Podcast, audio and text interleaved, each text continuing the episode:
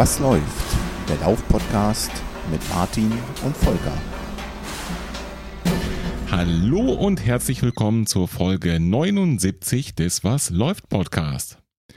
Liebe neue Zuhörerin, lieber neuer Zuhörer, lieber Laufeinsteigerin, lieber Laufeinsteiger, herzlich willkommen beim Was läuft Podcast. Ihr alten Häsinnen und Hasen des Was läuft Podcast, ihr werdet merken, heute ist eine ganz besondere Folge und deswegen müssen wir heute erstmal die neuen Zuhörerinnen und die neuen Zuhörer begrüßen. Und für die sage ich, wir haben jetzt hier seit dreieinhalb Jahren so ein kleines Ritual zu Beginn des Was läuft Podcast, deswegen heißt er nämlich auch so. Und das besteht daraus, dass ich erstmal nach Kassel zu meinem Bruder Volker rüberrufe. Volker, was läuft bei dir? Das bin ich, das ist mein Einsatz. Also auch von mir herzlich willkommen alle Laufanfänger, Laufanfängerinnen, alle neuen Zuhörer, Zuhörerinnen, ja und natürlich auch an die alten Hasen. Ähm, der Bruder, das bin ich, äh, laufe auch so ein bisschen durch die Gegend und bin Teil 2 dieses Podcasts. Und Martin hat schon gesagt, ähm, wir haben so ein kleines Ritual, in dem wir uns erstmal zurufen, was so geht, was so läuft und besonders wichtig ist, wenn wir einen Gast in diesem Podcast haben, und das wird heute auch so haben, wird er natürlich auch entsprechend eingebunden. Deswegen rufe ich direkt mal weiter. Lieber Thomas, aka Hardrunner, was läuft? Ja, guten Abend an äh, alle. Was läuft? Äh, ich glaube, du sagst häufig äh, Bier die Kehle runter. Verdammt. Als kleines Das ist Ritual. richtig. Das ist bei mir tatsächlich gerade auch so. Ansonsten äh, läuft's wieder, sag ich mal. Technisch. Sehr schön. So haben wir das am liebsten. Genau. So, und ähm, wenn wir zu dritt sind, dann ist es üblicherweise ja so in diesem Podcast, dass das einen Grund hat. Ähm, in der Regel bringt unser Gast entweder ein charmantes Interview mit oder ähm, ein Thema mit, über das wir reden wollen, oder beides. Und ähm, in diesem heutigen Fall, in unserer Episode 79, wird es so sein, dass du, Thomas, ein Thema mitgebracht hast, denn das Interview mit dir gab es schon mal in diesem Podcast. Ähm, in welcher Episode das war, das knallen wir in die Shownotes. Wer das noch nachhören möchte, der kann gern unsere erste Folge zusammen mit dem Harlerunner hören. Aber heute haben wir dich eingeladen oder eigentlich müsste man sogar andersrum sagen, andersrum anfangen. Eigentlich hast du uns eingeladen, etwas in unserem Podcast zu einem Beitrag auf deinem Blog zu machen. Und zwar geht es um die Laufanfänger. Magst du uns ganz kurz erklären, was die Idee dahinter ist? Naja, da muss man im Grunde schon fast früher anfangen. Ähm, es ist natürlich so, dass jedes Jahr äh, zu Silvester äh, die Neujahrsvorsätze ähm, äh, getroffen werden. Äh, dadurch kommen dann Anfang des Jahres ganz viele neue Laufeinsteiger, die wir herzlich begrüßen wollen, äh, Mhm. ähm, äh, dazu. Ähm, äh, das merke ich, ich schreibe jetzt schon relativ lange einen Laufblog. Ähm, das merkt man dann auch immer, dass dann diese Themen wieder aufpoppen und man sich da erkundigt und so. Und dieses Jahr habe ich gedacht, äh, kann man sich da vielleicht ein bisschen besser darauf vorbereiten und für die äh, Laufeinsteiger oder Wiedereinsteiger einfach mal bewusst was anbieten. Und da wir ähm, untereinander, also mit den Laufpodcasts und so ja ziemlich gut vernetzt sind, war das einfach die Idee zu sagen, kommt Jungs, lass uns doch mal zusammen was machen. Ähm, jeder hat so ein bisschen ein Spezialthema. Ähm, das kann man mal ein bisschen für Einsteiger aufbereiten. Und ähm, ja, so hat ja eben der Thomas von Running Podcast äh, schon angefangen mit einer Folge, ähm, um so die ganz grundsätzlichen Dinge, Einstieg in den Laufsport äh, zu erklären, ein bisschen Training, ein bisschen Ausrüstung. Und ähm, ja, wir haben uns ja auch nicht ganz ohne Grund zusammengefunden, weil wir auch unser Spezialthema haben. Genau. Richtig. Aber äh, vorweg, ähm, verrat uns doch bitte nochmal, wie finden denn unsere Hörer jetzt deinen Blog? äh, auf harlerunner.de oder über die Google-Suchmaschine Harlerunner ähm, findet man da direkt. Da gibt es dann halt einen Beitrag, den ich angelegt habe, um die verschiedenen Folgen, die jetzt äh, unter diesem Titel Laufeinsteiger willkommen erscheinen werden, zusammenzufassen, dass man so eine zentrale Anlaufstelle hat. Dass man äh, eben genau weiß, welche anderen Podcasts noch zu welchen Themen was gemacht haben. Genau, und das bringt uns auch schon zu den anderen Podcasts. Einen hast du gerade schon erwähnt, den Running Podcast. Der hat quasi den Anfang gemacht für dieses wunderbare Projekt, was du dir ausgedacht hast, um unsere Laufeinsteiger zu begrüßen. In der Folge 136 des Running Podcasts findet ihr den Start für dieses Projekt. Ähm, dann äh, kommen wir mit unserem Podcast, dem Was läuft Podcast, und wir werden uns heute thematisch dem ähm, Punkt Gadgets und Gas widmen. Kann einer von euch mal kurz übersetzen, was Gas ist? Martin? Weiß keiner mehr. Das ist auch ein Hack. Ja, das ist. Das, das, das, ist, das ist wie in der Schule, ne? wenn du dann einfach mal in die Menge fragst, meldet sich keiner, du musst einen persönlich ansprechen. Deswegen spreche ich dich an. Äh, Gear Acquisition Syndrom hat nichts mit dem Gas, mit dem Aggregatzustand zu tun, Aha. sondern äh, nennt man ernsthaft, wenn man einfach Ausrüstung scheffeln muss. Okay. Böse Zungen würden sagen zwanghaft, wir würden sagen, das ist Hobby, das ist Spaß.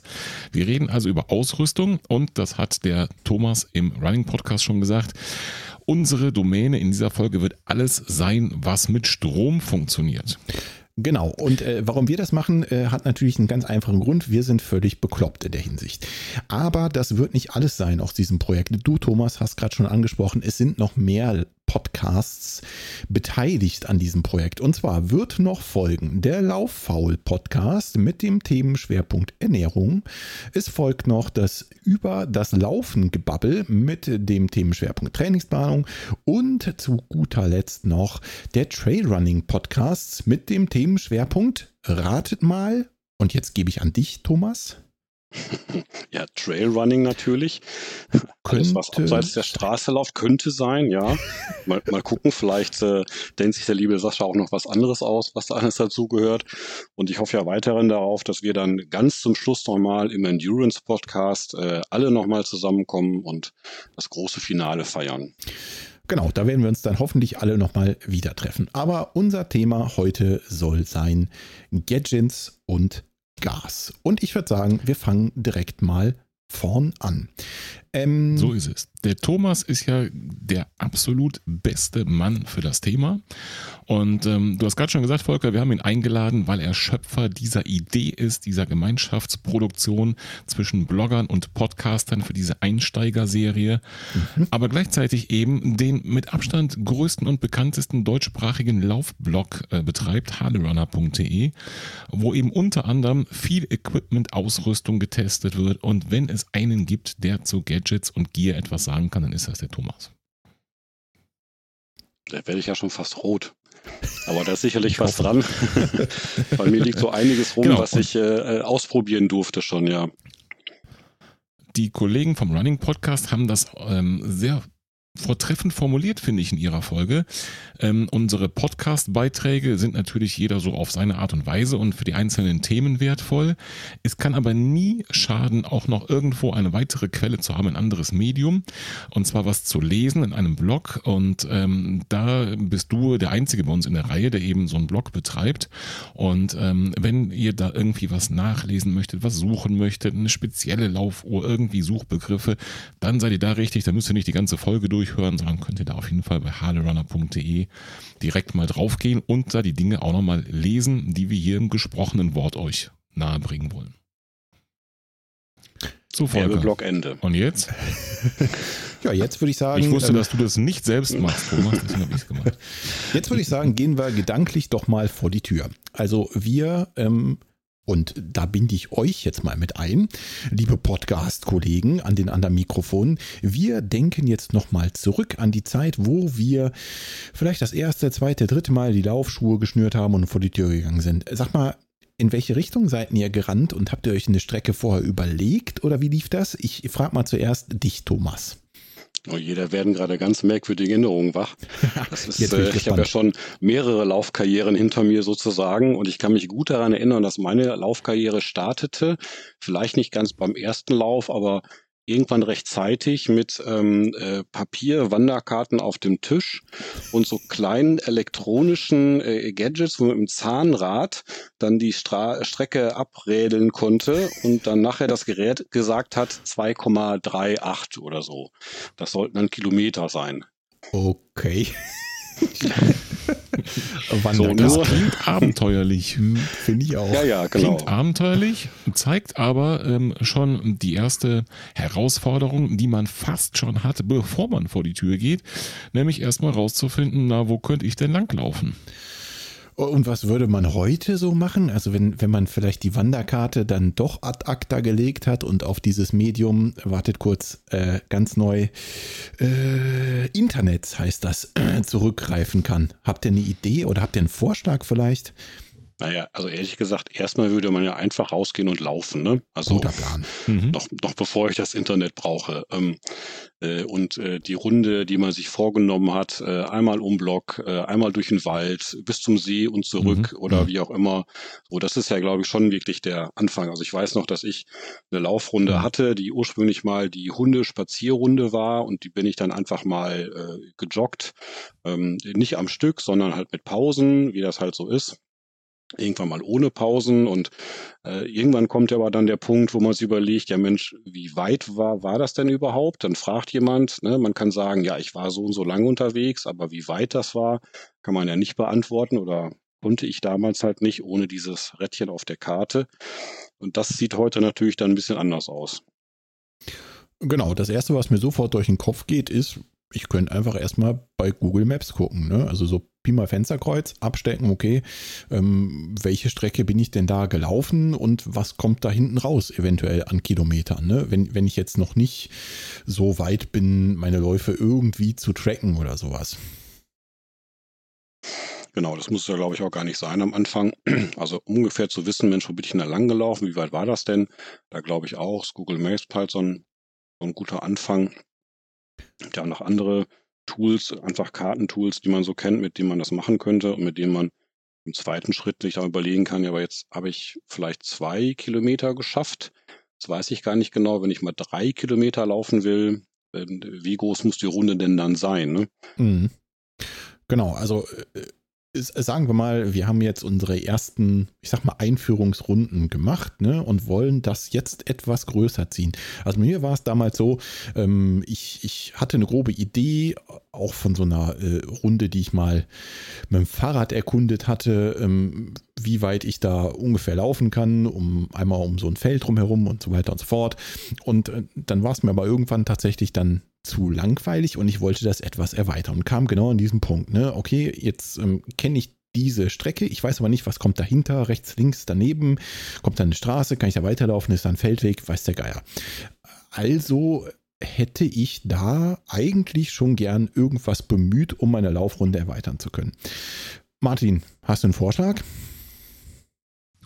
Jo, absolut. Ähm, ist ein Thema, was nicht nur Laufeinsteiger bewegt, sondern auch die Erfahrenen, wenn wir zum Beispiel irgendwo in unbekanntem Terrain unterwegs sind. Urlaub. Richtig. Und du willst da eine Laufstrecke finden, dann haben wir alle die gleiche, gleiche Aufgabe.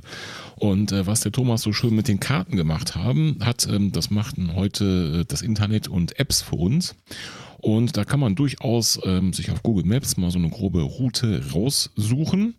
Oder es gibt verschiedene Plattformen und Apps, ähm, die einem da die Arbeit erleichtern, abnehmen, wo man ähm, vorgefertigte Routen von anderen Läuferinnen und Läufern sich anschauen kann, wo man selber eine Route gestalten kann, einen Rundkurs oder einen Hin- und Zurückweg und ähm, wo man sich dann entsprechend sogar, wenn man möchte, navigieren lassen kann. Ja, das heißt, ich kann ähm, auf meinem ähm, Standard-Smartphone eine App installieren, kann da eine Route einstellen, kann vorher sehen, die ist vielleicht drei Kilometer oder vier oder fünf oder wie auch immer, ähm, wo die lang geht und kann dann ähm, das, äh, die Navigation starten und sehe eine kleine Karte und kriege sogar Sprachansagen, wenn ich das möchte und kann danach die Route ablaufen und so, sei es im, im häuslichen Umfeld oder irgendwo im Urlaub, eine neue Strecke, neue Gebiete erkunden. Und was ich persönlich da nutze, und ich weiß nicht, ähm, ob ihr das da was anderes nutzt, das müsst ihr mir gleich sagen, wäre die Komoot-App. K-O-M-O-O-T geschrieben. Also insgesamt drei O's. Nutzt ihr die auch? Ich nutze die auch, ja. Thomas? Ja, ich tatsächlich auch. Ähm, so besonders äh, im Urlaub, um sich da nochmal zu orientieren, ist immer ganz hilfreich, weil da dann einfach so ein paar Hinweise gegeben werden in der App äh, über irgendwelche besonderen Aussichtspunkte oder Ziele, die man anlaufen kann und so. Das ist schon ganz gut gemacht und lässt sich, finde ich, auch auf dem Handy ganz gut benutzen. Eben auch, wie du richtig gesagt hast, Martin, auch mit ähm, ja, äh, so ein bisschen Navi, ähm, dass man nicht permanent das äh, Handy vor die Nase halten muss, sondern auch eine Ansage bekommt, wenn man vielleicht abbiegen sollte.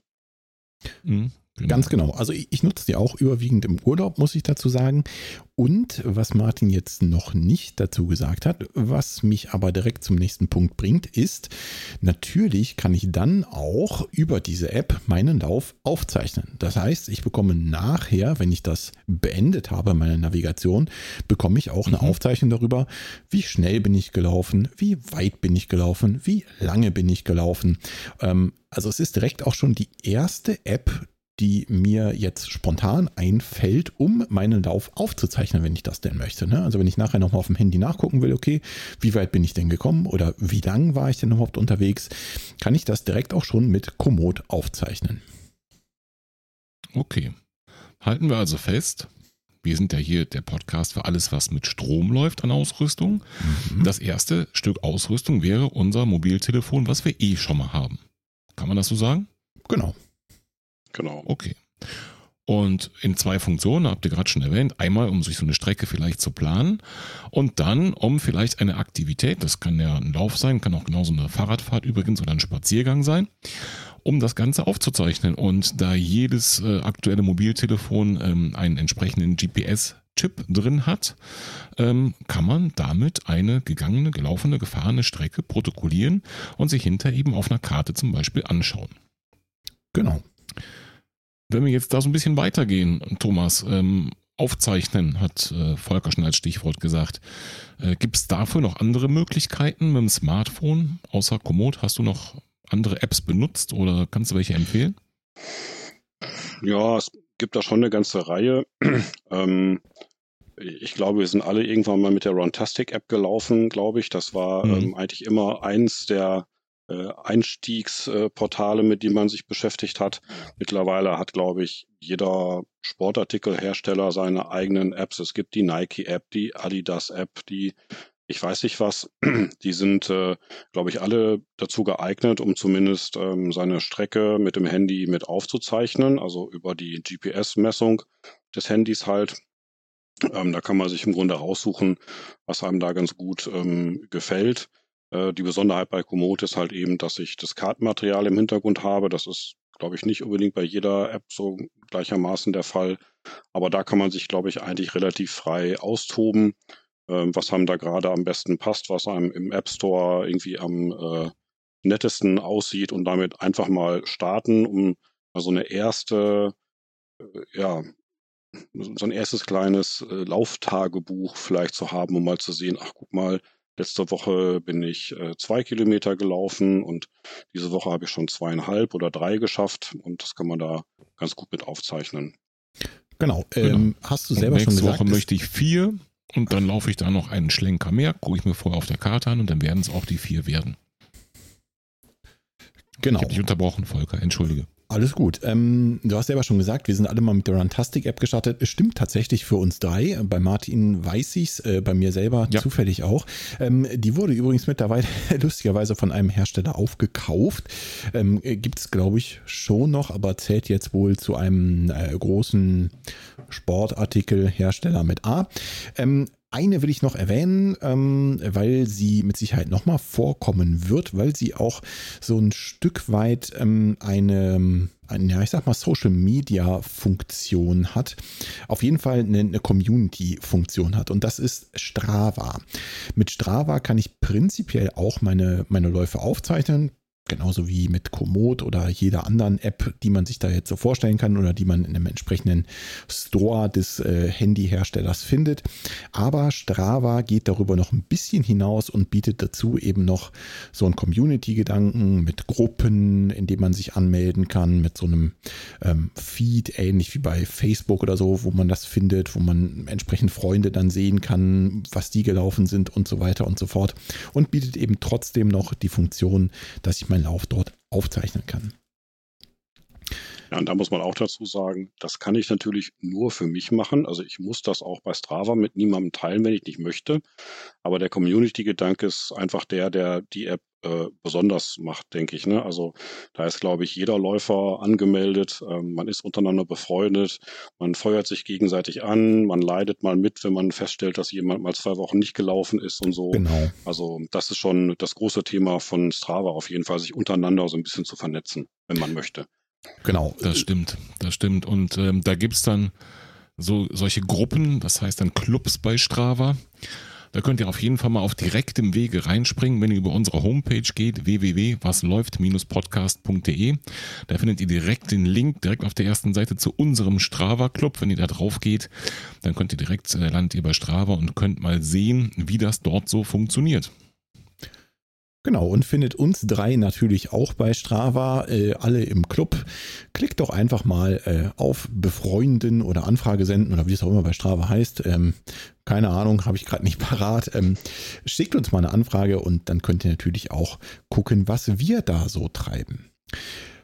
Okay, ähm, Gut, jetzt ähm, gehen wir mal einen Schritt weiter. Ne? Also wir haben alle mal mit so einer App gestartet. Reicht völlig aus für den Anfang. Ne? Also wer seinen Lauf aufzeichnen möchte, und selbst das ist ja so eine Gewissensfrage, ähm, muss man nicht machen. Wer Bock drauf hat und Zahlennerd ist, so wie wir, ähm, der wird sich so eine App schnappen und damit erstmal seine Läufe aufzeichnen. Für Zeitraum X.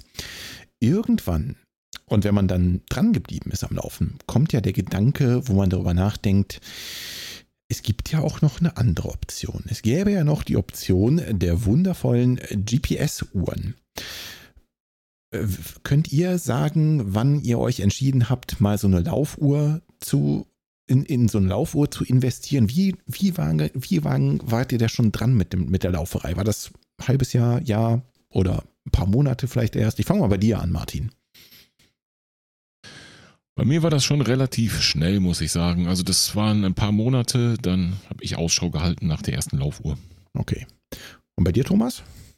Ja, definitiv auch. Also wie gesagt, in äh, meiner ersten Laufkarriere ähm, gab es noch keine GPS-Uhren.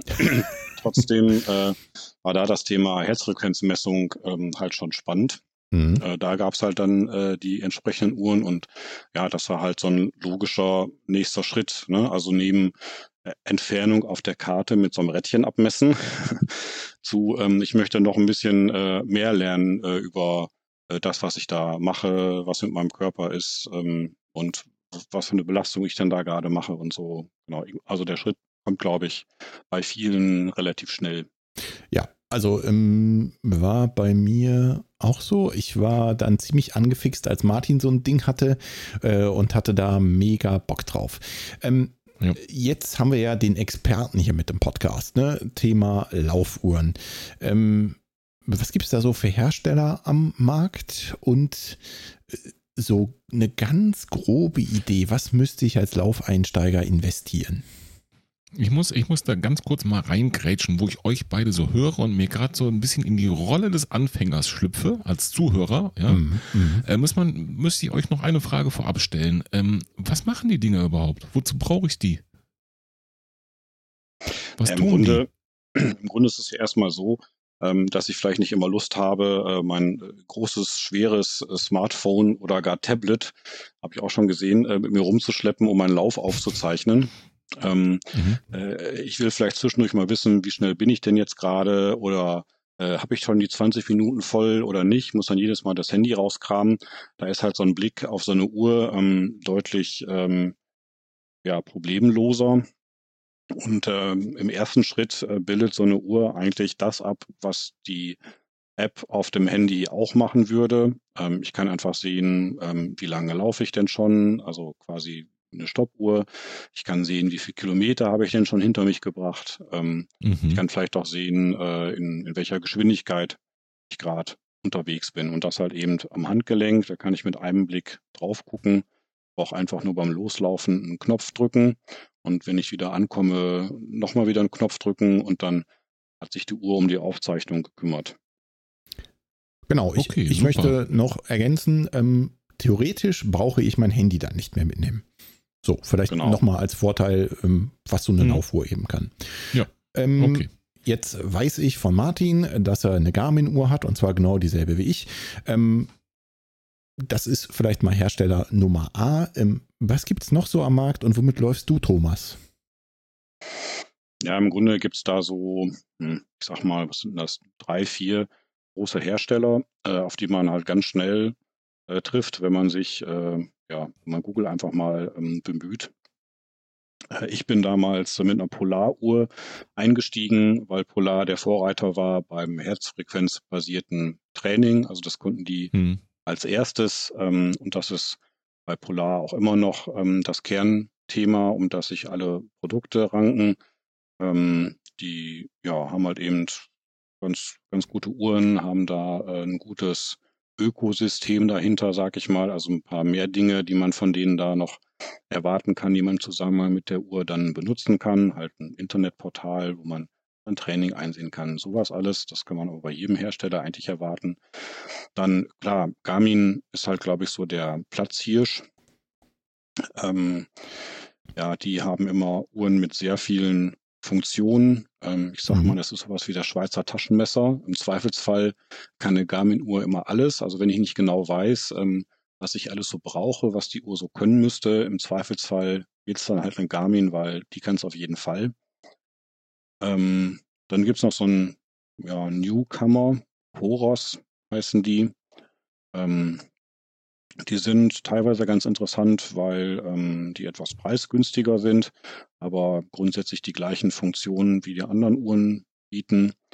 Ähm, und es gibt auch noch Suuntu äh, als ein Spezialist, der, glaube ich, eher im Ultrabereich unterwegs ist, ähm, weil er halt besonders lange Akkulaufzeiten hat und so ein paar Funktionen, die so Ultraläufer interessant finden.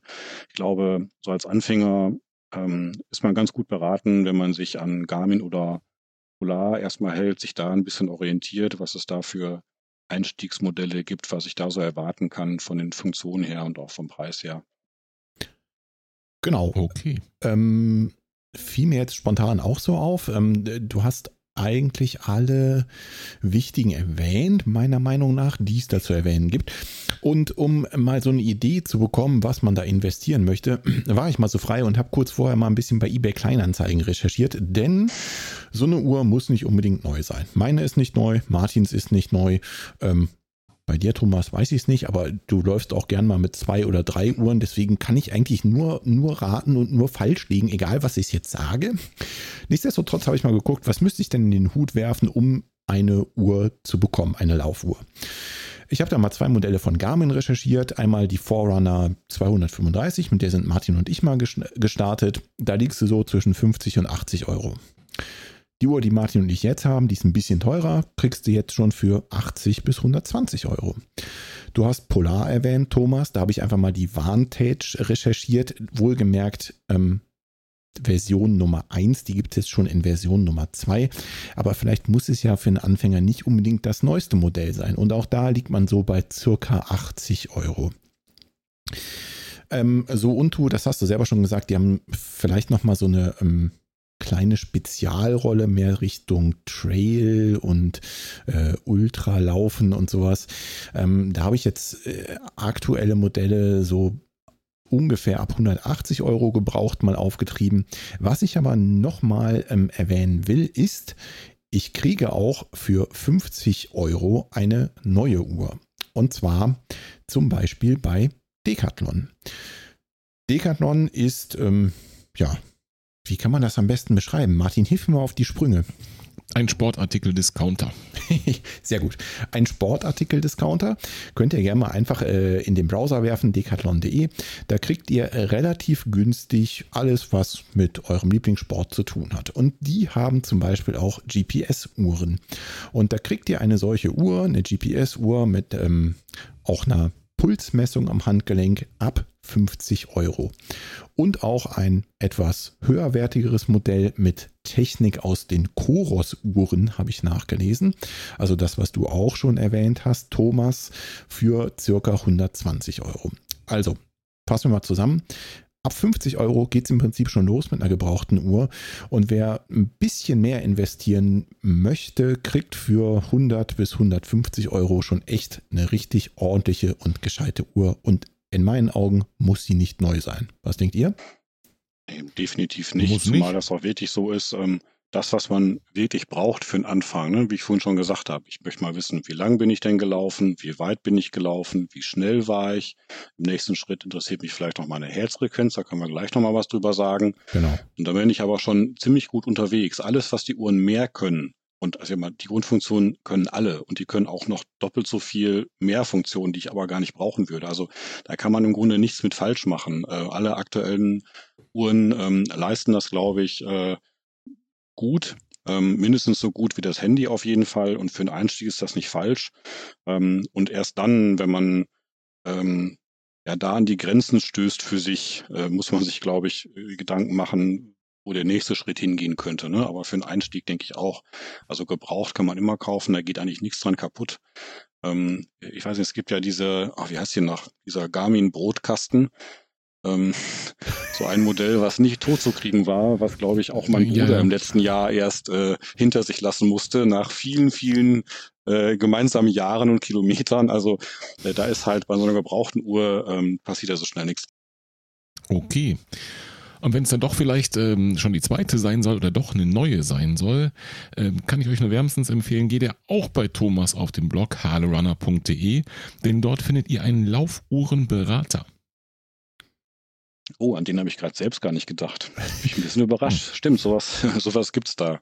Genau, mit äh, der Möglichkeit einfach, einfach mit ein paar äh, einfachen Fragen sich mal einzuschätzen, was einem wichtig ist und äh, herauskommen dann äh, so grobe Empfehlungen oder eigentlich konkrete Uhren, äh, eine grobe Kategorie, die so passen könnte. Da kann man einfach mal ein bisschen mit rumspielen.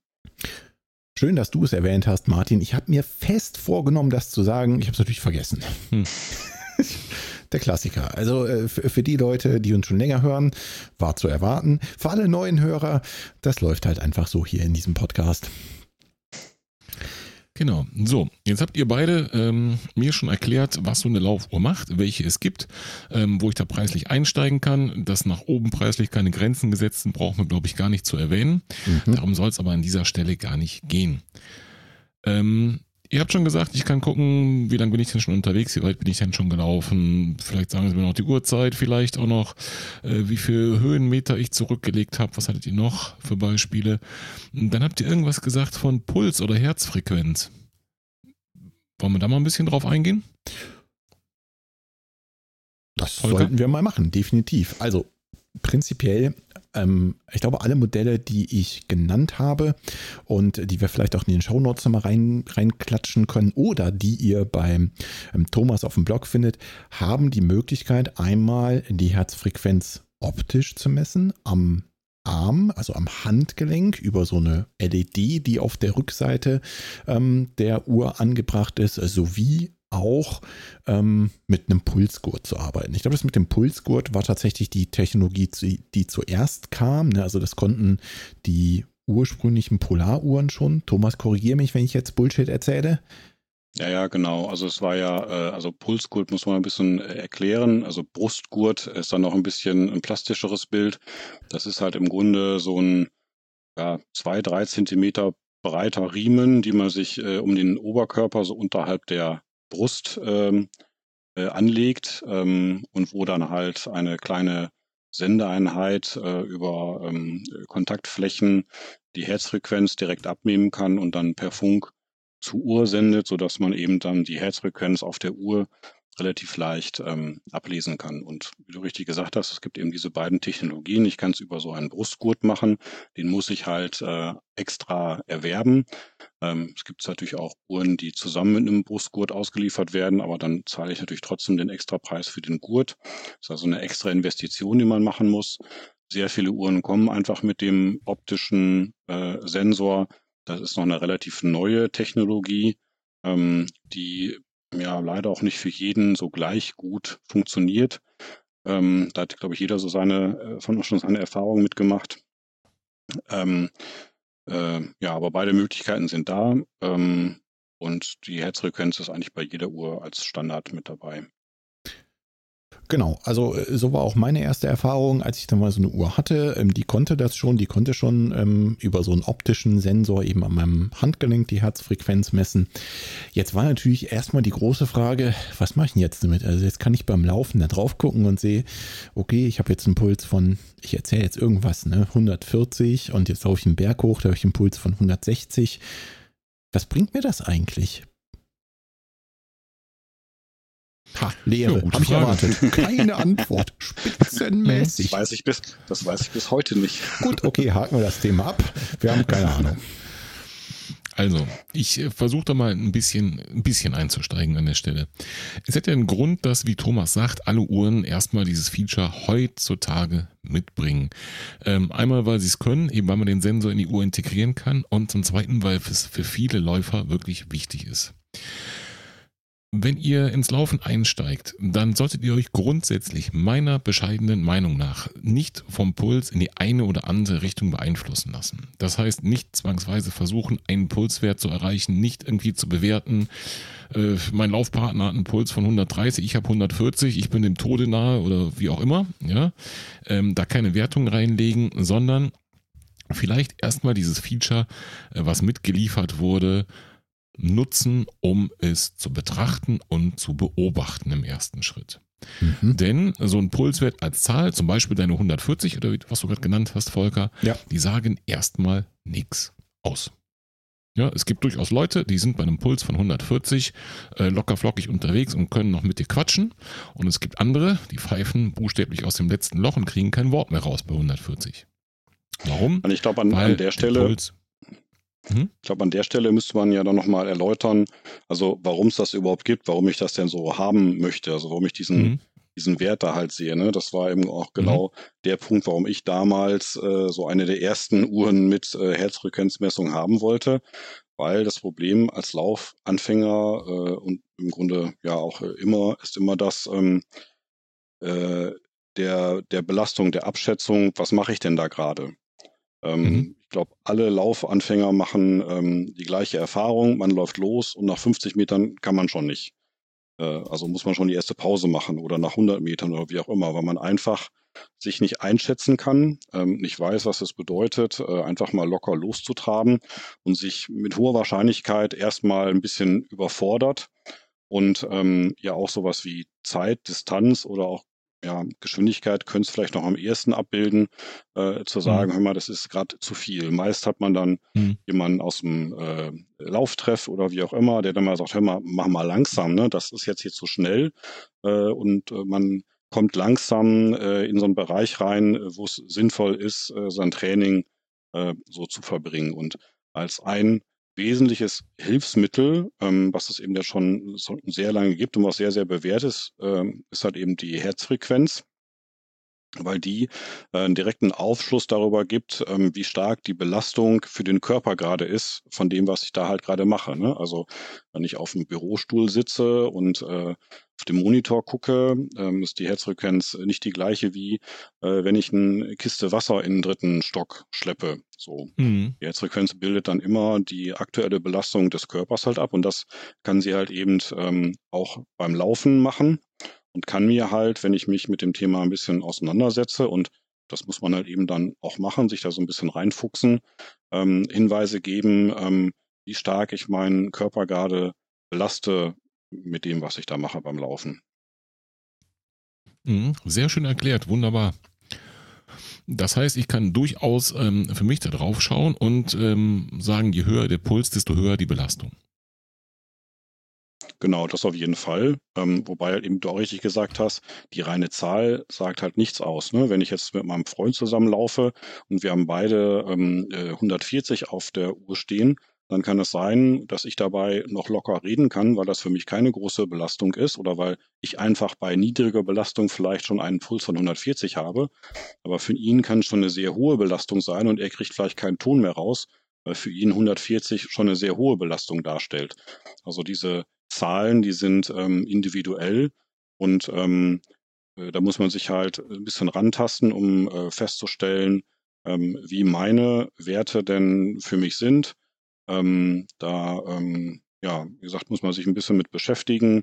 Ähm, man findet relativ schnell so Formeln 180 minus Lebensalter und das soll dann der Maximalpuls sein äh, und von dem kann ich irgendwas ausrechnen. Das äh, ähm, ja, hat sich, glaube ich, nicht so richtig ähm, bewährt, nicht mal als grobe mhm. Orientierung. Ähm, Im Grunde ist es schon richtig, wie du gesagt hast, es macht schon Sinn, erstmal den Puls so ein bisschen zu beobachten. Wo ist der denn überhaupt, wenn ich laufe? Ähm, wie geht der denn runter, wenn ich mal eine Pause mache? Ähm, ist der vielleicht diese Woche auf einmal höher als letzte Woche, obwohl ich doch die gleiche Runde im gleichen Tempo laufe und so?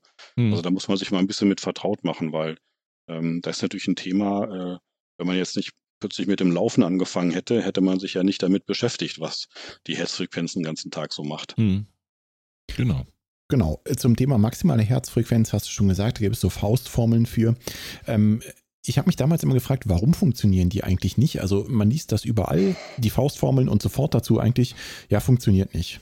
Ja, warum denn eigentlich nicht? Und äh, wenn man sich ein bisschen damit befasst, ist es eigentlich ganz einfach, weil die basieren einfach auf Mittelwerten. Auf Mittelwerten von einer großen Gruppe von, von Läufern und äh, ab da wird es schon immer irgendwie gefährlich, finde ich. Von daher, ähm, lasst euch davon einfach nicht verunsichern und ähm, legt das erstmal vielleicht ein Stück ad acta. Eins möchte ich trotzdem noch dazu sagen. Ähm, einige von den Uhren, die wir vorhin vorgestellt haben oder die, die ich mal recherchiert habe, haben mittlerweile Funktionen, dass die solche Schwellenwerte einfach nur durchs Laufen irgendwann selbst ermitteln und euch dann eine Info geben. Ihr habt keine Ahnung, eine neue Schwelle erreicht bei einer bestimmten Geschwindigkeit, die ihr gelaufen seid und dazu passend eine bestimmte Herzfrequenz. Es gibt also die Möglichkeit, das einfach von eurer Uhr ähm, zurückgemeldet zu bekommen, wo liegt eure zum Beispiel Laktatschwelle. Ähm, und das ist halt einfach ein, ein bestimmter Puls, anhand dessen ihr dann zurückrechnen könnt, in welchem Puls müsste ich laufen, wenn ich zum Beispiel gemütlich und langsam vor mich hinlaufen möchte. Ähm, Genau, ihr könnt rechnen oder viele Uhren machen das eben auch selbst. Ne? Die ermitteln dann genau. passende Trainingsbereiche, so gut sie das eben können als elektronisches Gerät.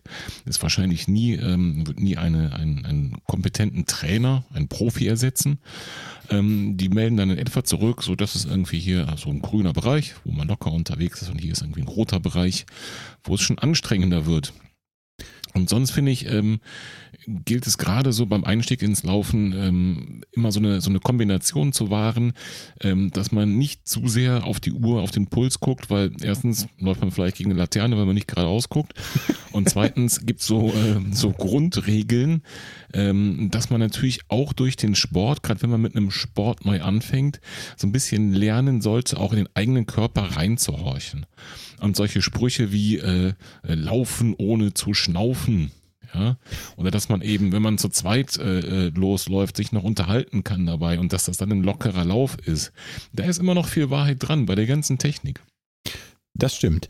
Ähm, worauf ich auch eigentlich nur hinaus wollte, ist, zumindest bei mir und ich glaube bei dir, Martin, ist es auch so, funktioniert diese Schwellenermittlung relativ gut im Verhältnis zu diesen Faustformeln, um irgendwelche ja. ähm, Maximalwerte ja. der Herzfrequenz rechnerisch ja. zu ermitteln. Klar, das bedeutet aber auch, dazu musst du schon mal entsprechend schnell gelaufen sein, ähm, ja. dass sowas funktioniert. Das ist vielleicht auch nicht bei jedem ähm, Anfänger der Fall. Und da finde ich Martins einmal genau richtig, ne? laufen und genau. zu schnaufen. Also das ist äh, fast noch äh, eine bessere Orientierung als die Herzfrequenz. Ähm, also ich würde mich eher daran orientieren, kann ich mich gerade wirklich noch gut unterhalten. Ähm, dann kann ich auch wenn ich jetzt eine Uhr mit Herzfrequenz habe, kann ich mal gucken, so wo liege ich denn dann normalerweise? Ne? Also mhm. bin ich dann bei 110 oder bin ich bei 130 oder wie auch immer, das ist ja individuell. Das kann ich dann natürlich als Richtwert nehmen. Wenn ich jetzt gerade mal ohne Begleitung laufe und nicht die ganze Zeit rede, äh, kann ich mich aber dann erinnern, ach guck mal, ne, 110, das passt doch. Ähm, in dem Bereich versuche ich mal einfach weiter zu laufen. So. Und letztendlich geht es ja immer nur darum, dass man eben nicht zu schnell läuft, gerade als Anfänger. Es gibt keinen Grund dafür, äh, durch den Wald zu hetzen. Ähm, das wird aber sicherlich äh, in den anderen Podcast-Folgen nochmal kommen zum Thema äh, Training und wie sind da die ersten Schritte und so. Ähm, mhm. Anfangen, ganz ruhig laufen und dass es ruhig ist, kann man eben überprüfen, indem man merkt, ich kann dabei noch reden oder ich habe für mich gelernt, äh, ich bin dann im Impulsbereich von und das ist dann der Bereich, ähm, also wo mich die Uhr unterstützt, dass ich weiß, ich mache gerade nicht zu viel. Okay. So ist es. So, jetzt habt ihr beide mir wunderbar erklärt, wie ich mit dem Smartphone, mit der Uhr, mit äh, Peripherie, mit vielleicht einem äh, Brustgurt zur Herzfrequenzmessung oder der internen Herzfrequenzmessung Daten sammle, aufzeichnen kann. Und Thomas, du hast das so schön eben gesagt, man drückt zu Hause auf Stopp und die Uhr verarbeitet die Daten. Was mache ich denn dann damit? Ja, meistens drauf gucken und sich erstmal dran freuen, oder? Ganz, ganz stolz sein. Fall. Weil ich meine, ne, das ist ja dieses, äh, gibt ja so ein paar magische äh, Grenzen immer als Einsteiger. Ich bin ja heute zum ersten Mal eine halbe Stunde ohne Pause durchgelaufen. Ne, das kriege ich euch direkt auf der Uhr. Ähm, kann ich mir das angucken und darüber freuen. Mhm. Ähm, äh, mach vielleicht ein Foto davon und kannst mir mal das zeigen. Oder äh, ich kann halt äh, die Daten verfolgen, wo die dann von der Uhr noch so hinwandern. Auf jeden Fall. Oder alles zusammen. Ne? Ich kann ähm, diese Vergleiche, die du mit Foto oder mit äh, aus dem Kopf, ich bin heute weiter gelaufen als beim letzten Lauf, eben gezogen hast, auch vielleicht wieder mit elektronischen Helferlein. Und wir sind ja hier der Tech Talk bewerkstelligen und kann mir bei einem äh, wohlverdienten alkoholfreien Bier, vielleicht am Rechner, vielleicht in der App, vielleicht sonst irgendwo ansehen, was habe ich denn heute so gemacht, was habe ich denn die letzten Läufe so gemacht und kann vielleicht meine ganzen Daten, die diese Uhr sammelt, ob ich das möchte oder nicht, auch irgendwo auswerten und mir anschauen. Und ähm, ich glaube, da kann man als allererste Möglichkeit, egal für welche Uhr man sich entscheidet, immer das jeweilige Herstellerportal nennen. Und Thomas, du hast das gerade schon gesagt, also ähm, heutzutage verkauft eigentlich keiner mehr eine Uhr einzeln, sondern hängt eigentlich immer ein Portal mit dran, wo man entweder im Web, im Browser, in der App oder auch alles, ähm, das, was man da so erlaufen hat, sich anschauen und auswerten kann. Stimmt's? Genau, weil letztendlich ist das so, wie wir gerade schon gesagt haben, die Uhr kann ja viel, viel mehr, als ich gerade erstmal brauche. Die zeichnet unheimlich viel ähm, Daten auf. Äh, da geht's auch um Schrittfrequenz, vielleicht um Schrittlänge und ich weiß nicht was. Da kommen eine ganze Menge Metriken zusammen. Ähm, die kann ich mir auf der Uhr natürlich nicht besonders komfortabel ansehen, genauso wenig wie die Strecke, auf der ich gelaufen bin. Und der Weg ist eigentlich immer ähm, der gleiche bei allen Herstellern. Ähm, die Uhr ist letztendlich mit der Hersteller-App auf dem Handy gekoppelt, normalerweise per Bluetooth ähm, und übermittelt dann nach abgeschlossenem Lauf äh, mehr oder minder automatisch die Daten ähm, an die App. Ähm, und die App hat eine, ist natürlich letztendlich wieder nur Einfallstor äh, für das ja, für die Herstellerplattform, auf die die Daten dann letztendlich synchronisiert werden. Und ich habe dann meistens zwei Möglichkeiten, mir diese Daten anzusehen. Einmal äh, auf dem Handy in der App selber, wo mir die Daten aufbereitet werden, oder halt äh, ganz komfortabel am Rechner auf dem großen Bildschirm, indem ich mich dann auf dem Herstellerportal anmelde und mir die Daten von meinem letzten Lauf dann nochmal genau ansehen kann. Wo bin ich denn da lang gelaufen? An welcher Stelle habe ich denn nochmal die Pause gemacht? Ach, guck mal, da ich, bin ich doch schnell gelaufen. So, das kann man da alles dann ganz äh, komfortabel nachvollziehen. Mhm.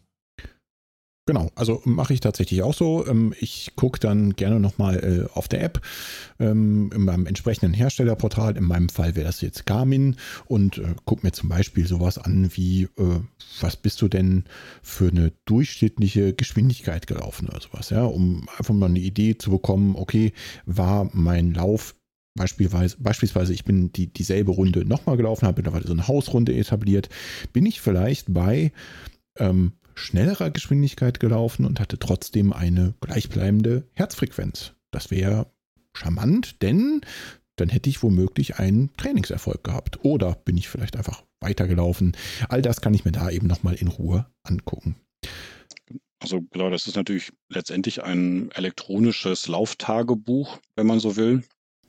Ich muss mhm. mir also nicht wie früher aufschreiben, äh, Montag äh, 2,5 Kilometer in 43 Minuten gelaufen, sondern ich kann das ganz komfortabel digital äh, automatisiert äh, nachsehen äh, und kann dann auch ähm, ja immer zurückblättern. Mensch, wie war das denn vorletzte Woche? Ähm, ach guck mal, da habe ich äh, zwei Läufe gemacht, äh, dann habe ich zwei Wochen gehabt, da habe ich leider nur einen Lauf geschafft. Diese Woche habe ich aber schon drei Läufe geschafft und sogar weiter. Oder ähm, ja, ich kann einfach jederzeit äh, gucken, ähm, wie habe ich mich da, da entwickelt. Ne? Also ähm, wann bin ich erste Mal ähm, die Strecke durchgelaufen? Ähm, bin ich vielleicht schneller geworden? Bin ich vielleicht langsamer geworden? Musste ich vielleicht äh, eine Woche Pause machen, weil ich so einen Muskelkater hatte, äh, dass es einfach nicht ging oder so? Das äh, bietet mir so ein Herstellerportal erstmal so als erste Möglichkeit, mal festzustellen, wie verändert sich denn mein Laufen? Werde ich schneller, besser, weiter? Was, was passiert denn da so? Genau, super Einwand. Also ähm, gerade diese Zusammenfassung, wochenbasiert, monatsbasiert oder sowas, fand ich gerade als Einsteiger super spannend. Auch einfach zu sehen, ach guck mal, du bist diesen Monat schon wieder, weiß ich nicht, zehn Kilometer mehr gelaufen als den Monat davor.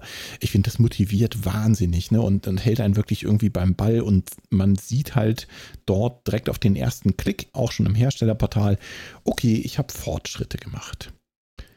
Naja, und genau. Ähm, es ist ja eine der, der ersten Fragen, die man ja unter Läufern äh, gestellt bekommt. Und wie viel läufst du so? Da muss ich ja sagen können, wie viele Kilometer ich in der Woche normalerweise so laufe. Ja, ganz wichtig. Ganz mhm. wichtig, ja. Auf jeden Fall. Und wenn du es nicht nur sagen möchtest, wenn du es direkt auf elektronischem Wege auch deinen, deinen Laufpartnern und Kolleginnen und Kollegen mitteilen möchtest, dann kommen wir wieder zu der Plattform, die wir eingangs schon bei der, beim Thema Aufzeichnung auf dem Handy besprochen haben, nämlich zu Strava. Denn da habt ihr beide schon gesagt, das ist ähm, ja Datenplattform, Aufzeichnungstool und soziales Netzwerk. Wie kommen denn die Daten dahin? Muss ich die abtippen aus meinem Herstellerportal oder? Äh, du ja, alle anderen nicht. Also Martin tippt okay, die von Hand. Wie machst du es denn, Volker? Ab. ähm, das Charmante Der ist. Fax. okay, ich versuche es dann nochmal. Also das Charmante ist, dass eigentlich, und jetzt bitte einschreiten, Thomas, wenn ich was Falsches sage, meines Wissens nach alle der genannten Hersteller, also der, der großen Laufuhrhersteller, die Möglichkeit bieten, automatisch Läufe, die im Herstellerportal landen, von dort aus direkt weiter zu schubsen zu zum Beispiel Strava. Korrekt? Genau, also das ist so die große Sammelplattform, die, und das finde ich auch einen ganz wichtigen Faktor, die herstellerunabhängige Sammel- oder eine der herstellerunabhängigen Sammelplattformen, ähm, die ich nutzen kann, wie wir schon gesagt haben, einmal um mich mit anderen so ein bisschen zusammenzuschließen, ähm, äh, sich gegenseitig zu unterstützen, äh, aber eben auch eine Möglichkeit, meine Daten nochmal unabhängig vom Hersteller ähm, abzulegen. Das ist vielleicht für den Anfänger nicht sofort ein Thema, ähm, aber äh, der Fall ist ja gar nicht so weit äh, hergeholt. Wenn ich mir jetzt für 50 Euro äh, erstmal eine gebrauchte Garmin gekauft habe und habe dann aber festgestellt nach einem halben Jahr, Mensch, da komme ich irgendwie nicht so mit zurecht, da sind so viele Knöpfe dran und ich weiß nicht, äh, der Kollege hat eine Polar, da komme ich viel besser mit zurecht. Ähm, mhm. Wenn ich dann von Garmin auf Polar wechsle, dann habe ich ja, wie wir gerade erklärt haben, alle meine bisherigen Trainingsdaten schön auf der äh, Garmin-Plattform äh, und starte bei Polar wieder mit Lauf 1 sozusagen, äh, mit meinem ersten mhm. Lauf und habe die ganzen alten Daten in Anführungszeichen verloren. Die sind natürlich immer noch bei Garmin, aber da komme ich dann nicht mehr ran. Und ein charmantes äh, äh, Feature ist ja, wenn ich sowas wie Strava benutze, ähm, dass ich eben sowohl die Läufe meiner Garmin-Uhr äh, dort äh, habe und wenn ich zu Polar wechsle, geht's nahtlos weiter und ich habe dort ähm, einfach alle meine Läufe gesammelt, egal für welchen Hersteller ich mich in Zukunft mal entscheiden werde. Es werden auf jeden Fall alle meine Daten auf Strava gesammelt. Absolut, guter Punkt. Das ist ja was, was der Zahlen-Nerd in uns gar nicht ab kann, wieder bei Lauf 1 anzufangen. Nee, das, das geht überhaupt nicht. Also es muss alles schön zusammengesammelt werden. Der, hm. Das stimmt. Deswegen glaube ich, hat sich das schon etabliert, dass wenn man ein bisschen länger dran ist, ähm, ähm, zusätzlich, also bei mir ist es so und bei euch glaube ich auch, ähm, zusätzlich zu den Herstellerplattformen eben die Daten noch woanders hin schubst, wie du so schön sagst, Volker. Ähm, also zum Glück automatisiert. Genau. Und da gibt's neben dem wirklich bekannten und äh, mit diesem großen Social Media Aspekt versehenen Platz Hirschen Strava ähm, noch zwei andere Plattformen. Also es gibt eine ganze Menge, 100 Prozent. Und ich glaube, unsere Kollegen werden da in ihrem in ihrer Episode zum ja, zum strukturierten Training und zur Trainingsplanung auch noch ein bisschen drauf eingehen. Aber es gibt zwei Portale, die uns auch im Was läuft Podcast oft begleitet haben und nicht durch Zufall auch dich, Thomas, in deinem Blog oft begleitet haben, ähm, weil wir drei da zumindest große Fans von sind. Das wäre zum einen, zum einen Runalyze und zum anderen Tredict. Und vielleicht, ähm, Volker, du zuerst zu Runalyze, vielleicht möchtest du ein paar Worte sagen und danach Thomas, du zu Tredict. Ja, gerne. Wenn du den Ball schon äh, auf den Elfmeterpunkt platzierst, dann jo. hau ich ihn auch rein. Runalyze. Also zu Runalyze bin ich gekommen, natürlich als Zahlennerd. Ähm, Runalyze müsst ihr euch vorstellen als große Auswerteplattform, wo ihr euch einfach angucken könnt, ähm, zum einen, wie war meine Laufeinheit, also die, die ich jetzt zum Beispiel heute gemacht habe. Ich bin heute ähm, zwei Kilometer gelaufen, kann ich mir das nochmal angucken, aber das kann ich auch auf den Herstellerplattformen. Runalyze bietet euch aber auf den ersten Blick direkt mal so eine Übersicht zu zum Beispiel eurer Form, die wird dann in bestimmte Zahlen gegossen, dann ähm, vielleicht auch zu solchen äh, Dingen wie Prognosen für Wettkämpfe, wenn ihr euch mal entscheidet, okay, ich bin jetzt ein halbes Jahr dabei und ich möchte mal am ersten 5 Kilometer Wettkampf teilnehmen. Die Frage ist ja dann, wie schnell laufe ich denn dann da los? Ne? Weil das, das bekannte Problem, und Leute, glaubt mir, das habe ich bis heute, ist, man läuft einfach immer zu schnell los. Da könnt ihr direkt in Runalyze auf den ersten Blick in so einer kleinen Prognose schon mal eine Einschätzung bekommen, einfach auf Basis der Daten, die ihr erlaufen habt, wie schnell kann ich das ungefähr angehen, ohne völlig einzuknicken. Ne? Also, dass ich so, so eine Grundgedanken schon mal bekomme, wo stehe ich denn von meinem Trainingsstand her? Und das ist in meinen Augen der Gedanke, der sich bei Runalyze komplett durch das Portal zieht. Es gibt mir also einen Überblick über meinen Trainingsstand. Zustand. Habe ich vielleicht auch zu viel gemacht? Befinde ich mich vielleicht gerade in einer Überlastung? Das kann ja auch mal passieren. Ne? Man, man steigert sein Training ja automatisch, weil man einfach Erfolge erzielt, weiterlaufen kann, vielleicht schneller laufen kann. Und das kann ich dort alles in Zahlen sehen. Das ist vielleicht auf den ersten Blick etwas viel und viele Zahlen, aber das Charmante ist, alle werden erklärt. Ich kann über jede Zahl drüber fahren und ähm, häufig mit so einem kleinen Fragezeichen, einfach mir erklären lassen, was drückt das aus und was wäre denn für diese Metrik, ich nehme jetzt mal ein Beispiel raus, ähm, zum Beispiel meine Trainingsbelastung, was wäre denn ein guter Wert? Und so kann ich einfach direkt auf, auf einer ähm, Seite sehen, wie sieht mein Trainingszustand aus und trainiere ich richtig und vielleicht sogar auch, wenn ich mal einen Wettkampf angehen möchte, mit welcher Geschwindigkeit könnte ich denn da loslaufen? Und das, finde ich, war, war wirklich so ein, so ein Augenöffner bei Runalyze für mich, dass du so auf einen Blick genau diesen Überblick bekommst. Sehr schön beschrieben. Habe ich was vergessen, Thomas? Ja, nee, schon ganz richtig. Ich muss, also fällt da gerade noch ein, da gibt es im Grunde noch einen weiteren Aspekt, äh, der mich ursprünglich mal als Runalyze äh, gebracht hat. Ähm, äh, das ist so ein bisschen Absatz vom Laufen, so ein Thema Datensicherheit. Ne? Ich drücke jetzt jedem Hersteller hier meine Daten in die Hand, wo ich zu welcher Uhrzeit äh, immer lang laufe. Äh, das ist ja vielleicht nicht jedem recht. Ich weiß manchmal nicht so genau, wo die Daten liegen. Garmin speichert sie wahrscheinlich irgendwo in Amerika. Mhm. Ich habe gehört, Kuros-Daten liegen auf chinesischen Servern. Vielleicht finde ich das nicht alles so prima. Und ich finde es total spannend, dass wir eben mit Runalyze und mit Tredict zwei äh, deutsche Entwicklungen haben, ähm, und äh, da haben wir jetzt nicht mhm. nur zufällig die beiden Deutschen rausgepickt, sondern ich hätte jetzt Probleme, auch weltweit äh, weitere Tools zu nennen, ähm, die ähnliches äh, liefern. Also von daher ist es schon äh, ziemlich herausragend, äh, was Hannes und Michael da für Runalyze und der Felix eben für Tredict da ähm, geleistet hat. Und aber dieses, äh, dass es ein deutsches Produkt ist äh, und die Daten quasi nochmal völlig äh, unabhängig von irgendwelchen Herstellern, Anbietern auf einem deutschen Server vielleicht noch liegen und so, das war halt ein Aspekt, äh, der für mich da auch äh, nochmal sehr äh, charmant mhm. war. Äh, plus natürlich, dass es äh, einfach enorm ist, ähm, was da an Funktionen äh, reinprogrammiert wurde und ja immer weiterentwickelt wird. Ne? Also ich kenne Runnela schon, schon sehr, sehr lange ähm, mhm. Und äh, die hören nicht auf, äh, weitere Dinge zu erfinden, die man da machen kann. Es ist ja das Eldorado für den äh, Zahlen-Nerd. Ähm, mhm. Wenn man sich da erstmal so ein bisschen reingefuchst hat, äh, dann ja, ist es auf jeden Fall total spannend. Und ähm, ja, es trifft eben grundsätzlich für Runalyze und für äh, Tredig zu, ähm, dass mhm. man da einfach nochmal eine Möglichkeit hat, sehr tief in Zahlen einzutauchen, sich ganz viele Dinge auswerten zu lassen.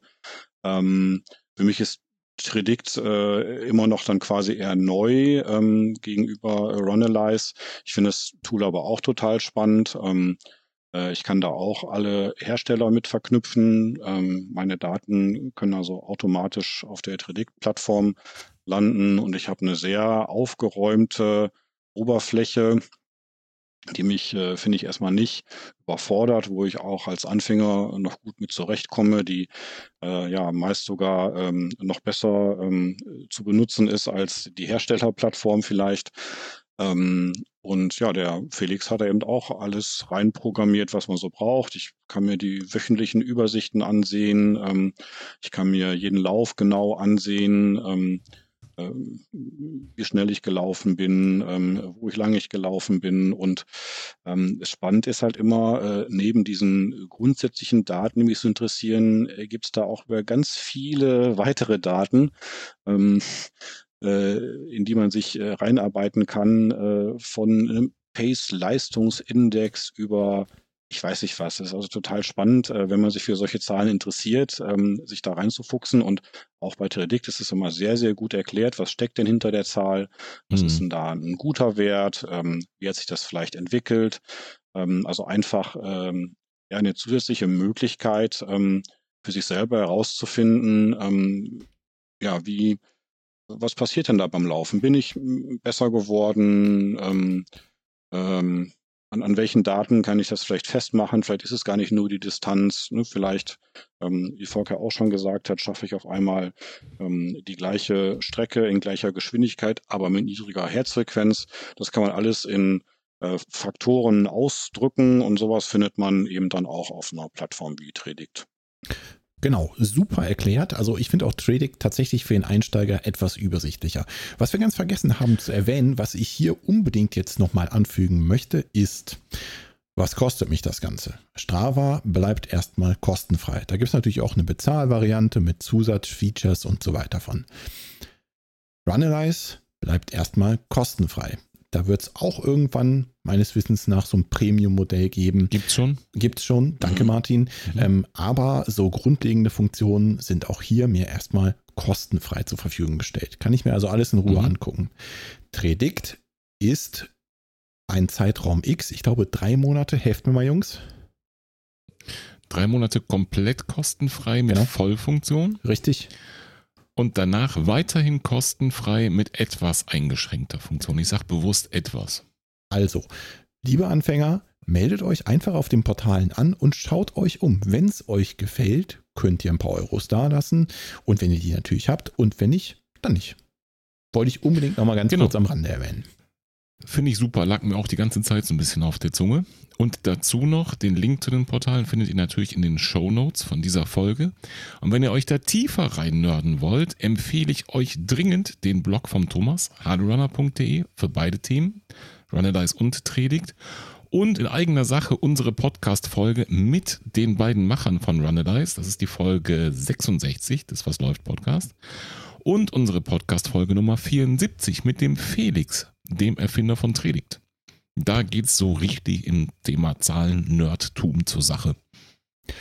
Und wenn ihr das alles hören wollt, und zwar beim Laufen, dann ja am besten mit der Boombox auf der Schulter. Oder wie habt ihr das damals so gemacht, als ihr losgelaufen seid? Fangen wir bei dir an, Martin. Das verlockend. Ich ziehe mal so ein Wägelchen hinter mir her. Da ist so ein Dieselaggregat drauf. Und Ja, okay, verstehe. Warte, ich, ich, ich fange nochmal von vorne an. Benutzt ihr eigentlich Kopfhörer beim Laufen, liebe Kollegen? Hört ihr Podcasts? Hört ihr Musik? Welche Kopfhörer benutzt ihr? Martin, leg los. Ganz einfach. Plantronics Backbeat Fit. So einfach ist das. Da bin ich bei hängen geblieben. Ein, ein Bluetooth-Kopfhörer natürlich kabellos, macht Sinn beim Laufen. Ich finde bei diesen, ich habe eine ältere Version, du hast eine neuere Version, aber alle haben ein Feature, was ich total mag bei denen. Das sind In-Ear-Kopfhörer, aber sie stöpseln dir dein Ohr nicht zu. Du hörst also die Außengeräusche und die Nebengeräusche mit. Und das finde ich beim Laufen total wichtig. Also wenn ein Auto an der Straße, wenn irgendjemand was zuruft, äh, die Wildsau im Wald neben dir, egal, ja. Ähm, du bist halt nicht abgeschottet von der Außenwelt und das finde ich persönlich immens wichtig. Und deswegen habe ich mich für diese nicht ganz günstigen Kopfhörer entschieden. Ich glaube, die liegen so um die 80 Euro heute noch. Link in den Show Notes. Und Zusatzfeature, sie sind Waschmaschinen geeignet. Falls ihr wissen wollt, warum ich das weiß, müsst ihr euch mal durch ein paar Folgen durchhören. Ähm, ja, ich hatte da für so euch getestet. Ja, genau, genau. Ich, ich mache einfach alles für euch, liebe Hörerinnen und Hörer. Ähm, ich mache es ganz kurz. Ich benutze äh, die gleichen ein Modell später als True Wireless Kopfhörer. Also Martins Version hat hinten noch so eine kleine Schlaufe als Kabel. Meine sind komplett wireless. Ansonsten genau das gleiche aus genau den gleichen Gründen. Thomas. Ja, ähm, ich muss zugeben, ich laufe sehr, sehr selten mit Kopfhörer. Das war, glaube ich, schon ähm, immer so. Ähm, also, ich weiß gar nicht. Also so ein typisches Zeichen, äh, meistens ja von einem Laufanfänger ist ja, dass er so einen riesen Kopfhörer auf den Ohren hat ähm, mhm. äh, und zu, zu starken Beats ähm, die ersten Läufe macht. Das ist immer ähm, so ein Bild, was ich da habe. Bei mir war das irgendwie nie so. Ich hatte immer mehr Spaß daran, einfach in der Natur zu sein und ähm, einfach auch zu hören, was da so passiert. Ähm, das ist letztendlich halt immer noch so und äh, wie du auch schon richtig gesagt hast, ich finde es auch komisch, wenn ich mich im Straßenverkehr bewege und ich höre dann nicht, was da passiert. Kommt da gerade ein Auto, überholt mich ein Fahrradfahrer. Also ich bin auch schon so einige Male verschreckt fast in den Graben gesprungen, weil auf einmal neben mir jemand vorbeirauschte. Mhm. Und ähm, äh, deswegen äh, habe ich mich äh, auf die Kopfhörer der Firma Aftershocks sozusagen spezialisiert. Ähm, die haben eine ganz spezielle Technik, die ähm, sparen quasi die Hörgänge nämlich aus. Ähm, dort wird der Schall nicht über, ja, halt eben nicht über Schall übertragen, sondern ähm, direkt auf den äh, Knochen ähm, des Kopfes. Das heißt, ähm, ich kann da genauso gut meinen Podcast und Musik hören, aber äh, meine Hörwege bleiben dabei frei. Total spannend, muss man sich mal angucken. Ähm, Gibt es auch bei mir auf dem Blog äh, als Testberichte natürlich. Ähm, die sind auch nicht so ganz günstig. Dieses ähm, jetzt zuletzt getestete Open Move Modell, was etwas günstiger ist, ich glaube, das kostet um die 80 Euro. Ähm, das funktioniert halt ganz prima. Mit dem bin ich sehr, sehr zufrieden. Läuft auch schon sehr, also wenn ich einen Kopfhörer benutze, dann auf jeden Fall äh, dieses Modell, weil einfach die Ohren komplett frei bleiben und ähm, die überhaupt nicht stören und total angenehm zu tragen sind. Ja, super Empfehlung. Ähm, schaut einfach mal auf dem Blog vom äh, Thomas vorbei ähm, und äh, verlinken wir auch in den Show Notes. Genau, denn das muss Kopfhörer. man tatsächlich mal gesehen haben, wie diese Kopfhörer sitzen. Mhm. Nichtsdestotrotz, also mein erster Lauf, ne, jetzt mal ganz ehrlich, ne, war damals mit den 0815 Kopfhörern, die ich beim Handy dabei hatte, das hat auch funktioniert. Aber wenn ihr eure Umgebung hören wollt, sind die Einwände von Martin und natürlich auch von dir, Thomas, total richtig und ich finde es auch ganz, ganz wichtig wichtig, dass man das hört, seine Umgebung, gerade zum Beispiel, was du vorhin auch gesagt hast, Thomas, äh, im Stadtverkehr, ne, dass man dann doch das Auto hört, was an einem vorbeizischt, wenn man gerade über die Straße laufen will oder so. Ähm, ich finde das irre wichtig. Was mich zum letzten Punkt bringt, ähm, ich sehe das Auto schön wäre ja auch, wenn mich das Auto sieht und ähm, vielleicht auch, wenn ich gerade in dieser dunklen Jahreszeit noch ein bisschen was von meiner Umgebung sehe. Ne? Lauft ihr im Dunkeln? Ich fange mal bei dir an, Martin. Jo. Und dann? Bei dieser Jahreszeit, ähm, wo es irgendwie 16 Uhr dunkel wird, ich weiß nicht, wie es anders gehen soll, außer vielleicht in der Mittagspause ein kurzes Ründchen zu drehen. Aber im Prinzip besteht ja die Zeit, wo es hell ist, um diese Jahreszeit aus Arbeit. Richtig. Und dann hast du irgendwie eine Lampe dabei oder läufst du mit der, mit der Lampe von deinem Handy? Auf jeden Fall habe ich eine Lampe dabei. Das ist ein Ding, was ich beim Laufen in der Dunkelheit mir relativ schnell angewöhnt habe, ähm, dass ähm, man mich bitte sehen soll durch ausreichend Festbeleuchtung. Mhm. Ähm, und dass ich natürlich sehen möchte, wo ich hinlaufe. Denn ich wohne hier, das wissen die neuen Hörerinnen und Hörer natürlich noch nicht, ziemlich auf dem Land. Das heißt, hier durch die Stadt laufen irgendwie mit Straßenlaternen ist nicht. Hier ist direkt zur Tür raus und Wald. Das heißt, die Beleuchtung, die du mitbringst, die hast du und sonst hast du eben keine. Und da bin ich nach einigem Ausprobieren bei einer Lampe hängen geblieben, die es auch bei Decathlon gibt, dem Discounter, den wir eben schon angesprochen haben. Und das ist eine Lampe, die man mit so einem, ja, wie so ein, so ein Gurt, so ein Rucksackgurt, so ähnlich sieht das aus, so ein Geschirr ähm, vor der Brust trägt. Und die schneidet man sich einfach um, dann hat man die so auf dem Oberkörper. Ähm, der Akku ist hinten, die Lampe ist vorne und die leuchtet einem nach vorne den Weg. Und hinten am Akku sind noch so rote äh, Warnlichter, damit man auch eben von hinten gesehen wird. Und das ist das, was mir persönlich ähm, am Ende zugesagt hat. Und die habe ich schon ewig lang, also keine Ahnung, vier, fünf Jahre, vier Jahre, habe ich genau dieses Ding hier liegen und funktioniert immer noch. Und was muss ich da investieren für so ein Ding? Ich Ganz meine, grob. das waren so um die 30 Euro für dieses Teil. Okay. Ich laufe tatsächlich mit einer Lampe auf dem Kopf, also mit einer klassischen Stirnlampe. Äh, schon so ziemlich immer, seitdem ich im Dunkeln laufe, habe da angefangen, auch mit einem Modell so um die 30 Euro. Ich glaube, das war von Petzl eine. Ähm, könnt ihr einfach mal googeln. Da gibt es für jede Preisklasse eigentlich was von. Die kann ich fast alle empfehlen. Ähm, hat für den Anfang hat das völlig gereicht. Mittlerweile habe ich eine, die etwas heller ist. Bin aber beim selben Hersteller geblieben. Mir klappt, also mir passt das mit der Kopflampe eigentlich super. Ähm, ich fühle mich damit wohl, mich stört das nicht. Ähm, von daher bin ich dabei geblieben. Die jetzt ist einfach ein bisschen heller und hat einen größeren Akku. Wie machst du das, Thomas? Ja, da muss ich jetzt ein bisschen den Nerd raushängen lassen. Bitte, bitte. äh, also äh, erstmal, äh, ich laufe auch im Dunkeln. Das geht gar nicht anders. Ne? So mit Job, Familie, ich weiß nicht was, ich komme, egal ob Sommer oder Winter, meist erst so gegen 8 Uhr abends ans Laufen. Und ja, da bleibt nicht viel Jahr, an dem es dann wirklich noch ähm, hell ist. Meistens einfach dunkel, wenn ich dann rausgehe und das geht nicht ohne Licht. Ich wohne hier relativ ländlich. Wenn ich aus den Häusern raus bin, dann ist einfach stockduster und ich brauche da richtig Licht. Und ähm, ich laufe da auch meine üblichen Strecken. Ich nehme ja keine Rücksicht darauf, dass nicht dunkel ist.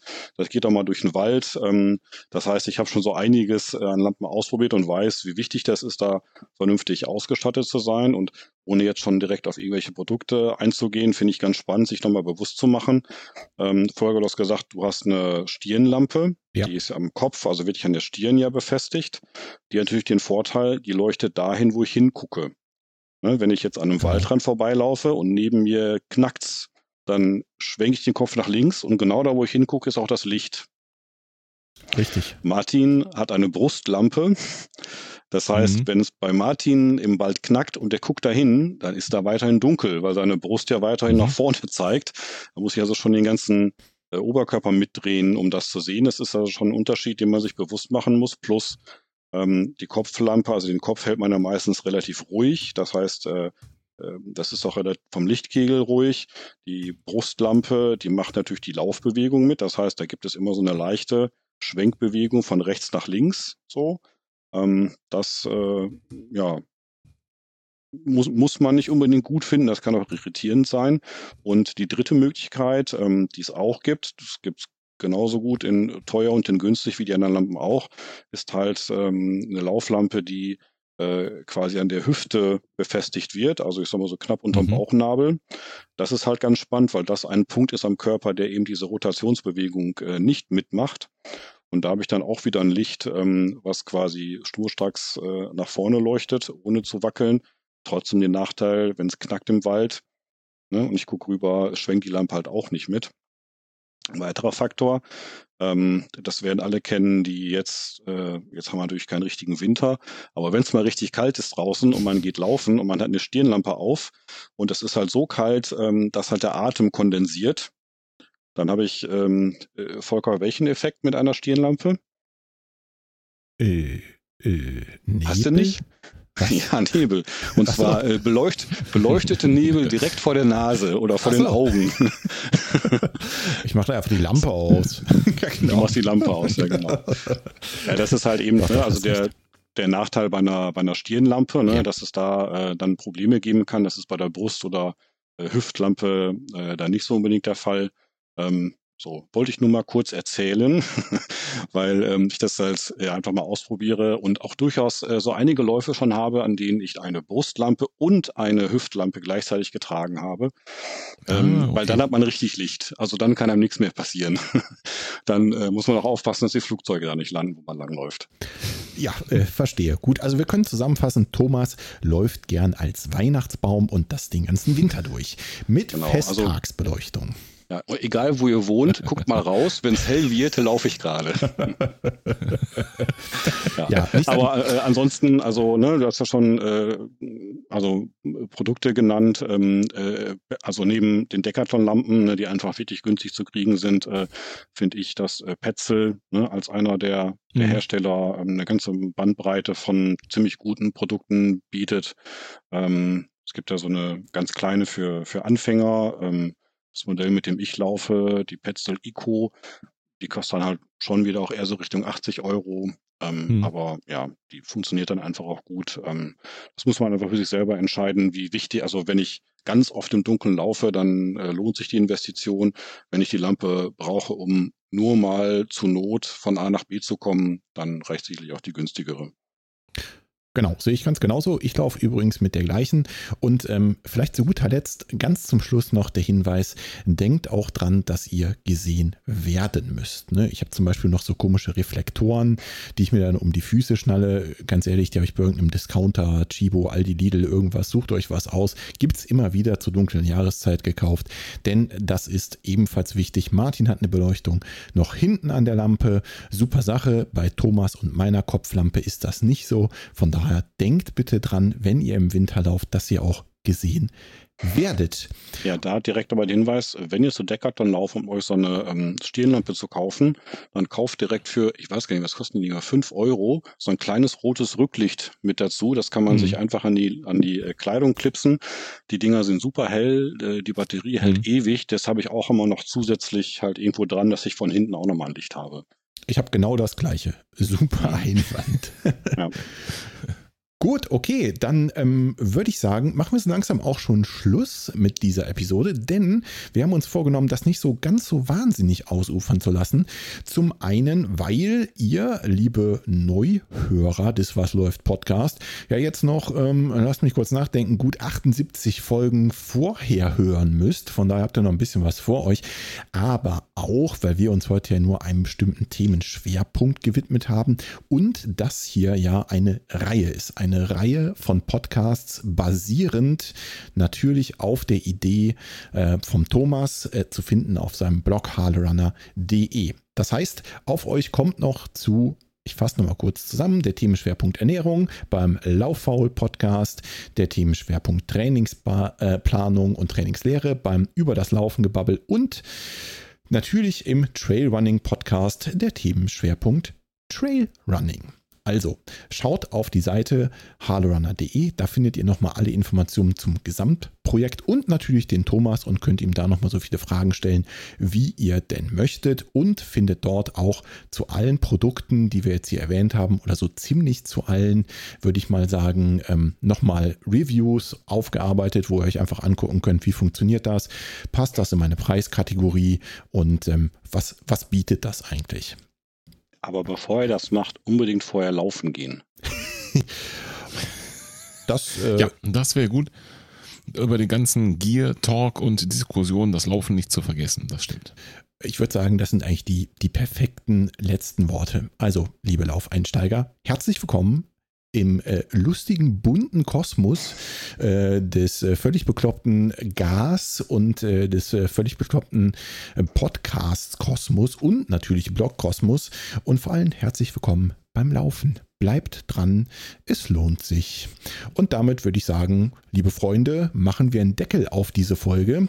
Lieber Thomas, vielen Dank, dass du dir die Zeit genommen hast, dein Projekt vorzustellen und mit uns ein bisschen in den Nerd Talk abzugleiten. Ja, danke, Thomas. Ja, sehr gerne und danke nicht nur an euch, dass ihr das Thema aufgegriffen habt, sondern natürlich auch an alle anderen, die sich äh, also sofort dem Thema äh, angenommen haben und ihre Folgen dazu veröffentlichen werden. äh, finde ich richtig spannend, was daraus geworden ist. Ich auch. Ich bin mega gespannt auf die anderen Folgen und werde mir die natürlich auch noch reinpfeifen. Und bis dahin würde ich sagen, liebe Hörerinnen, liebe Hörer, macht's gut. Thomas, Martin, macht's gut. Ciao. Tschüss. Tschüss.